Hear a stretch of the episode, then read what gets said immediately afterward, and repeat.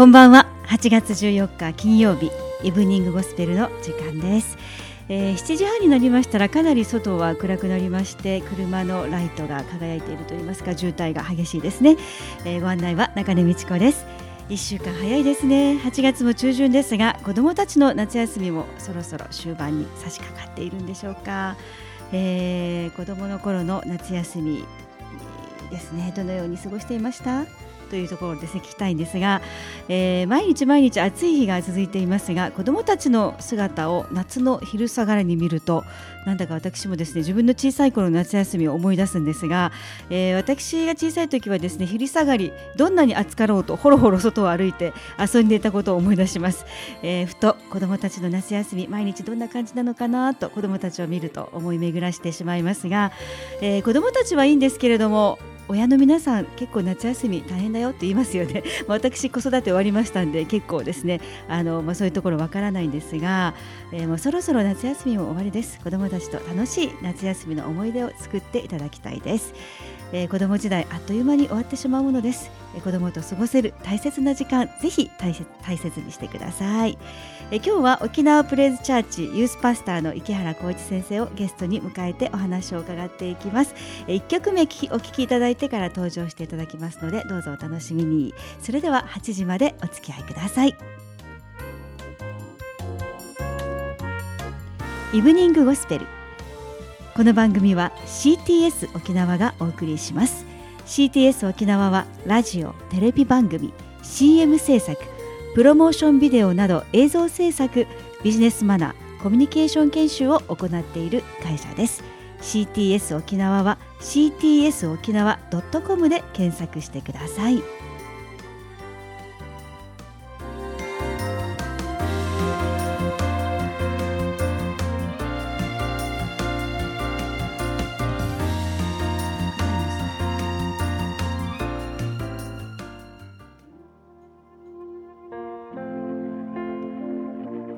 それではここで一曲お届けしましょう。J ワーシップで栄光から栄光お届けします、えー、この曲は本日のゲスト池原浩一先生が作詞作曲をした歌。それを韓国の J ワーシップが歌っています。それでは聴きください。あ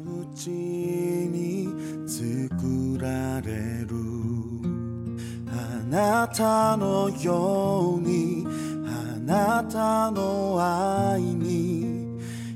生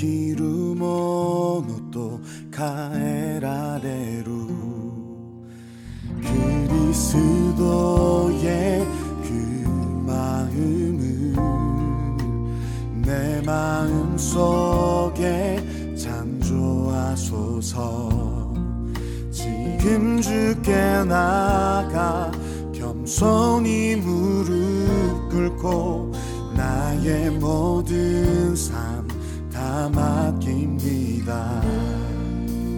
영광에서 더욱 큰 영광으로 주의 형상으로 변화되도록 거룩한 주의 성령이여 지금 이 시간 새롭게 하소서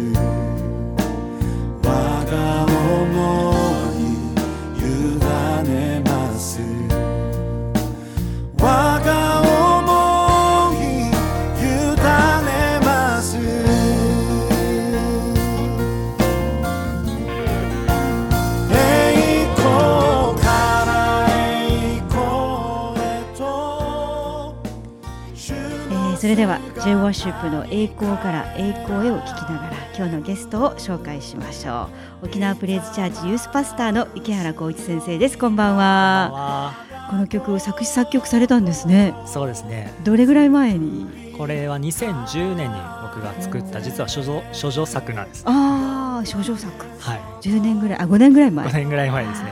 あでもこれが韓国の今 J ウォッシップが歌ってるということでこの役もしてくださったんですか、役もその韓国のプロデュースこの CD をプロデュースされた方が訳してくださって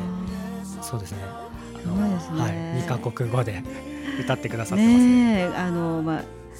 先生の曲で歌で届けたかったんですが今日ちょっと手違いがありまして あの j オープシップでお聞きいただきましたけれどもあのこう逆輸入っていうんですか、はい、日本からこのやっぱり外国に出ていくっていうのが、はい、あのまあ、今まで私たち、まあね、ちょっと年代からするとそんなになかった、はい、日本の方から輸入する？はい、あ逆逆輸入っていうか輸出ですよね、はい、こっちはもう本当にあの外国の方からっていうところが多かったんですが、はい、あの最近本当にこの日本の曲が長澤先生の曲もそうですしそうです、ね、こう台湾で歌われたり韓国で歌われたり、うん、これはすごく何かねリバイバルの兆しじゃないですかとか思ったりするんですけどよく言われますよね。リバイバルが起こる前にはたくさん賛美が生まれてくるっていうのはよく言われてるんですけどこの韓国の CD 作った方もこう日本で生まれてる賛美を逆にこう世界に発信していきたい、そういうビジョンを持って取り組んでくださってて。やっぱり日本で起こっているこの祈りの炎ムーブメントとかも、その賛美と一緒に韓国に運んでいきたいというビジョンを持って作ってくださってますね。でもすごいいい歌ですね。ありがとうございます。覚えて口ずさみワーシップで使いたいなと思いますけど、はい、今度は次回ぜひ、はい、小石先生の声で届けたいと思います。お願いします。はい、ということで今日はあのお話をいろいろお伺いしていきたいんですけれども、まあ先ほどちょっとオープニングで子供の話をしましたけれども、あのまあイエス様がマタイの18章4節の中で子供のように自分を低くする者が天の御国で一番偉い人ですという言葉があって本当にあの私たち大人になれば子供の頃ってよくあの、まあ、忘れてしまうっていうんです。子供時代ってすごい短いんですよね、はい、ですけどなぜか大人になりたがりますよね子供って、うん、でも本当にこの貴重な子供時代そして子供の心を忘れてしまっている、まあ、大人がですねとてもやっぱりあの子供のようにあの生きていくことがどんなに大切なのかということをですね、まあ、まあ聖書を通して思い知らせるわけなんですが高知先生もお子さんが最近生まれましたね。はい、何ヶ月でした？えー、3月に生まれて今5か月ですね。いや本当に生まれたてほやほやですけどいかがですか？いやもう親バカになる気持ちが わかります。なるほど。めちゃくちゃ可愛いです。可愛いですよね、はい、私もこの間会いましたけどね可愛いですよね。太陽太陽のところでは目がしぼ あの閉まってるけれども影ね目がどれぐらい大きいのかわからなかったんですが もうずっと日日に当たってて目がずっと閉まってるんですが影に入るとパチッと目が開いてまあ大きな目で可愛かった。大きいですね。大きいですよね。妻に似て。ああ奥さんにで。それは良かったですか？良かったです。じゃよかったです。ということで、はい、あの小内先生はユースパスターとしての働きもされていましたいますが、今あの賛美も、はい、あの作ってらしてファイヤー台風の働きですとか、はい、まあ賛美を通しての働きもありますし、はい、あとあの最近ですね。あの NPO 法人立ち上げましてファミリーリカバリーセンター沖縄ということをまあやっていろんなミニストリーをあの行っていますが、このユースパスターの人の働き、まあ、牧師としての働きはどれぐらいですか、えー、2009年になったのあ、うん、牧師にパスターとして暗唱を受けたので、はい、もう6年目に入りますね。はい。ね若いですけど、はい、まだ20代後半ですよね。でも本当に20代前半の22の時ですね。ですね、はい、あのこの牧師として働くという、はい、あのまあそういう状況になりましたけれども、はい、それはどのようなきっかけで、まあ、どのようにイエス様との出会いがあったんでしょうか？えっとですねまあ、はい、このはっきりとしたイエス様のために使いたいっていう思いが与えられたのはやっぱり高校1年生の時だったんですけど、まあ、その思いが与えられたのと僕自身がイエス・キリストっていう方をリアルに体験したのは同時だったんですね。小さい時から、えー、物心ついた時から、えー、私の父と母は兄教会でずっとリーダーをやってて、うん。はい、もう前に立ってワーシップリードしたり、メッセージをしたりっていう環境でも教会としての文化がある意味僕は当たり前の環境で育って、でさらに小学校5年生の時に父親が牧師になるということで、まあ、開拓という形で教会をスタートしたんですけど、やっぱり神様のことをずっと聞き続けてるんですけど、どこかこう自分にとってそれが本当に必要なのかな、イエス・キリストの十字架っていうのが自分にとって必要なのかなっていうのはずっと、うん、しっくりこないところがあって。小さい頃から教会に行っててその存在も受け入れてはいるけれどもはっきりとそう自分の中で受け入れられて受け入れられてない。なるほど。もう中学の2年生になった時に、うん、あのまあ、中学校の中で僕自身がですね、うん、まあ、一つの神様がこれ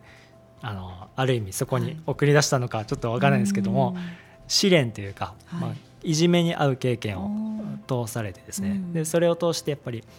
まあ、それ1年間続いたんですけどそれが終わった時にそのいじめっ子に対しての憎しみとか怒りというのがずっと僕自身の中に残ってて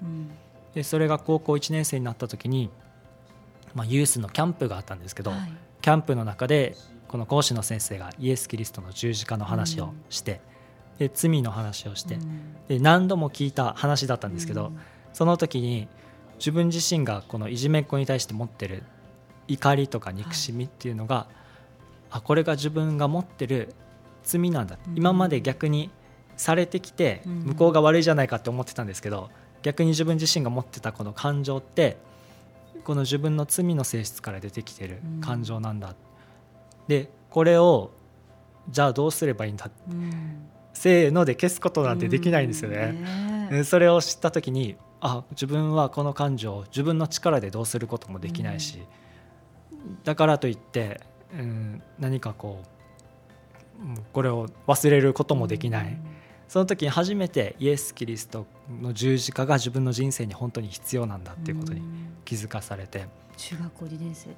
高校1年ですねそれは。高校1年の時ですね。その時にイエス様の愛を本当にリアルに体験してもバー。って涙が出て。でそのとそれと同時にこのイエス様をやっぱり他の人にも伝えていきたい、そういう思いになりましたね。でも本当に試練に会うことはね、本当にその時は喜ばしいものではないんですけれどもそ、ね,、れを通して直接的にイエス様との出会いを体験したし、うん。はい、それを通して本当にこの神に仕えていこうという思いが与えられたので、うん、そこは今にと今で言えばまあ幸いになったなってい。う。あなるほどですね。でもそれを通してじゃあ本当にこの人々に対してのこの許す心ですとか、はい、というところはあのまあ一気に消えないって言ってました確かに本当に特に思春期、まあね、高校2年生とかっていうとそういうのがなかなか自分ではできないんですけれども、はい、やっぱりイエス様に会うことによってそこは。やっぱり救われた許されたっていうことが分かった時に、うん、それも許すっていうことができるようになりましたね。うん、大きいですね。大きかったですね。許せない時はねやっぱりどんな感じなんですかね。もういつもこうモヤモヤって感じですもやもやですね。あとどこかやっぱ忘れようとしてる。蓋をしてるっていう状態ですね。確かに。人間そうやって生きてますねみんなね。あの蓋をすればいいって忘忘れたようにしておけばいいよって思うんですけどでもそれって忘れてないですよね。そうですね。しまってるだけですよね。なるほど。それをちゃんとじゃあ本当にこう開いてあのイエス様のもとに持ってって解決することができて。はい、はいそうです。よかったです。本当に。よかったですよね、うん、でも本当にこのいじめとかねいっぱい今まあ目に見えないところで起こっていることが多いと思うので、うんはい、やっぱりそういう時にあの何がやっぱり一番励ましになりましたか？御言葉とか？あもう毎日、はい、やっぱ祈って寝てましたね、うん、夜寝る時。その最中に会った時は、もう次の朝学校に行くのが本当に怖いんですよね,、ドキドキしながら。で毎日が本当にスローモーションかのように長く感じるんですよね。たった1年で、まあ、長いかもしれないですけど1年で終わったんですけどその期間は本当に時が止まったような。その中でやっぱ祈り、神様との関係っていうのは育むことができてそれはやっぱりすごい後から振り返っても、本当に自分の人生の宝になった期間でしたね。本当にイエス様が共にいてくださったがゆえにそこを乗り越えることができたし、はいうん、そこをまたバネに今牧師として働くことができる。これはすごく大きな財産になりましたね。本当です。はい。で今はあの、まあ、牧師をしながらその賛美の活動もされていてファイヤー台風の活動も何名ぐらいいらっしゃるんですかメンバーは？メンバーというかですね、うん、ファイヤー台風って集会の名前で。集会の名前なんですね。特にファイヤー台風のメンバーは誰ですっていうのはなくてですね。よく聞かれませんか？でもそうやって。あ聞かれます。どうやってファイヤー台風に入ったらいいんですかっていうのとかであるんですけど、いやこれはまあいくつかの教会5教会ぐらいが中心になって主催をしている集会なので、あそうなんだ。誰でも来てくださいっていうのが誰でもできるよっていう。そうです。ああそうなんだね。そうなんです。一応でもそういうあのもう長年一緒にやってる人たちがこういるということですね。いますね。中心の世代。でも結構もう11 1年ぐらい活動してるので、最初にいた中心にいた人たちっていうのはもうほとんど献身者とか、まあ、牧師夫人とか牧師になってたりするので、今はまた2代目の人たち、結構 20, 20代の前半ぐらいの人たちが中心に活動してますね。10年以上の活動の中でもうじゃあ本当に10代の頃からファイヤー台風というその集会を開き、はい、こう賛美を通してもう牧師になっていらっしゃる方もいれば、はい、こう献身していらっしゃる方とかそのなんかこう若者たちがそういうふうに心が向けられるっていうところがすごくいいなと思うんですけれどもやっぱりあのエネルギーが有り余ってる分 いろんなところに行きますよね若い人たちって、ね、まあ、悪いこともできるし、ね、まあ、大方そういうところにも走ってしまうんですけれども、はい、そこにこうエネルギーを集中させることができる、いい場所があったなと思うんですけれどもそれはまたどういうふうにできたきっかけだったんですか？ファイア台風がスタートしたのは、はい、仲間直美先生というグレースチャーチの牧師先生が、一つのビジョン見せられて、はい、それはジーザス革命っていう旗を若者が掲げて、う。ん、で鉢巻きにも同じようにジーザス革命という鉢巻きをしたビジョンをその若者たちが立ち上がって国々を征服していく、うん、そういう映像を見せられて、これは若者の立て上げを主が今するように語っているなっていうことをその先生が受け取ったんですよね。はい、でその時にちょうど先生の周りにいた、まあうん、仲間直美先生の割と近い関わりを持ってた教会の若者たちに声をかけて、うん、その中の一人が僕で、はい、またいくつかの教会で声かけて集まって、とりあえず賛美集会をしようということで、もうプログラムもですね特になく あの集会を持ったのがスタートですね。あでもすごい本当に若者たち立て上げられましたよね。立て上げられました小内先生のように先生になっていらっしゃる方も、はい、牧師として働いていらっしゃる方もいるし、はい、そうやってこの、まあ、日本沖縄をこう、なんだろうこうキリストにと導いてね頑張っていらっしゃる若者たちがいるわけですごくいい働きですね。そうですね。実が本当に結ばれてますね。ねはい。はいということで、まあ、もう一つ最近ですねファミリーリカバリーセンター沖縄、はい、これもまたすごく素敵なあの素晴らしい働きだなと思うんですけれども、はい、これ後で リーの子お願いします。あのパンフレットもあるんですがこの家族をこうリカバリーっていうのは回復っていう意味ですね、ね、ファミリー家族のリカバリー、はい、はい、どういうこれはまたきっかけで始まったんでしょうか？これはですね、はい、えー、まあ2000私たちの教会では2013年にスタートしたんですけど、はいはい、まあ、明るく温かい家庭づくりを応援したいということをモットーでスタートしてるんですけど、うん、えー、青森で最初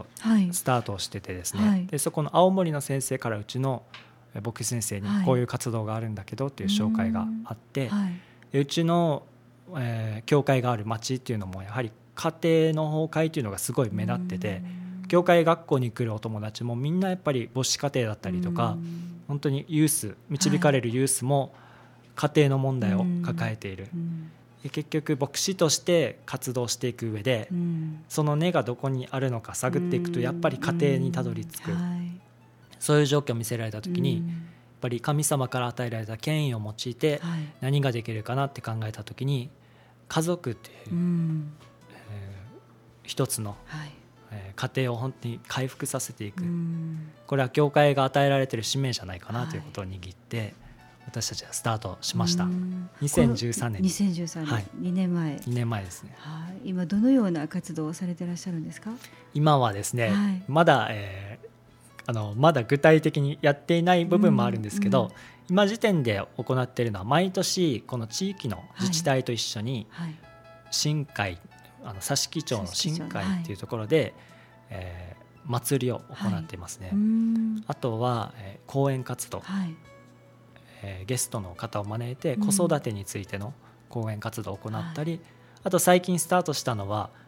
えー、本当に育児で忙しいお母さんたちのために業界が場所を提供してあげてそこで本当にただお茶を飲んで育児の中のストレスとか いろんな悩みを話し合いながら、そういう場を提供してやってますね。今後の活動として夫婦の関係のためのセミナーだったりとか、学校での読み聞かせとかも行っていく予定です。本当いい活動だなと思います。今あのやっぱりあのお母さんが家庭で一人で子育てをするというよりやっぱりね地域ぐるみでみんな一緒に同じような人たちと集まってお話ができるだけでもすごくいい場所だと思いますし、ね、あと本当にあの家族っていうところはやっぱり肝ですよね、ね、私たちが生きていく上で。やっぱりそこが本当にこう回復されていかないと、やっぱりそれぞれの心の傷も癒されないでしょうし、うん、いやすごくいい働きだなと思います。はい、ではまた少し曲を聴いた後に話を伺っていきたいと思います。それではもう一曲ここでお聴きいただきましょう。リー・ナッシュで「Blessed Jesus」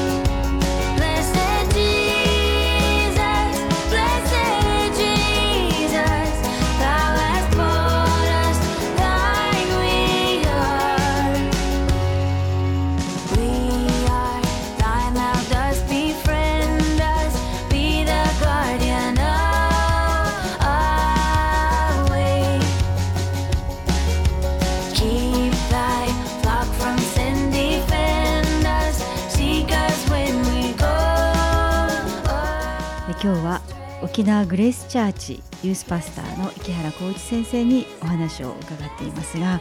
グレースチャーチそしてあのフ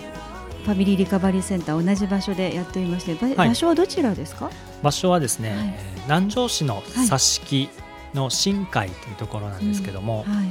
えー、ガソリンスタンドのすぐ向かいにあ分かりやすいところです、ね、はい分かりやすいですね、でもしあのね近くの方はい、えー、行ってみたいなとかですね。あの、まあ、子育てのことで話をいろいろしてみたいなとか思う方がいればあの自由に気軽にいらしていただきたいですね。はい、あのホームページもありますので、はい、えー、教会の名前とかで出てきますか？そうですね。教会沖縄プレイズチャーチで検索してもらうと、またファミリーリカバリーセンター沖縄で検索してもらうと出てきます,、ね。はい、すいません。私グレースチャーチって言ってしまいました。沖縄プレイズチャーチです。はい、えー、南城市佐敷新海にあります。ホームページですね。ぜひ検索してあの近くの方、えー、また何か話を聞きたいなと思う方ぜひですね、はい、あの多分連絡先あると思いますので、えー、連絡をしてください。お願いしますイブニングゴスペルそろそろお別れの時間です。今日は、えー、沖縄プレイズチャーチ池原浩一先生にお話をお伺いしました、えーそうですね。お祭りが毎年1回あるということですので、はい、またお祭り前に来年いらしていただきたいなと思います。ちょっと終わってしまったので来年はその告知にいらしていただきたいなと思います、えー、イブニングゴスペルこの番組は CTS 沖縄がお送りしました。CTS 沖縄はインターネットクリスチャン放送フルーツブロードキャストを運営しています。フルーツはスピリットフルーツ .jp でご覧ください。イブニングゴスペルではスポンサーを募集しています、えー、この番組で CM を流したい方ぜひご希望の方は、えー、メールをでご連絡をください。ラジオラジオゴスペル21アットマーク gmail.com です。それではお別れの時間です。早いですね。早いですね。あっという間ですね、ね、はいなんか2回ぐらいに分けてね話を聞きたいなと思うぐらいでしたけれどもまたぜひ遊びにいらしてください、はい、はい、どうもありがとうございました。それではまた来週お会いいたしましょう。良い週末をお過ごしください。皆様の上に神様の豊かな恵みと祝福がありますようお祈りいたします。イエス様はあなたを愛しています。ご案内は中根美智子そしてゲストは沖縄プレイズチャーチ池原浩一先生でした。さようなら。さようなら。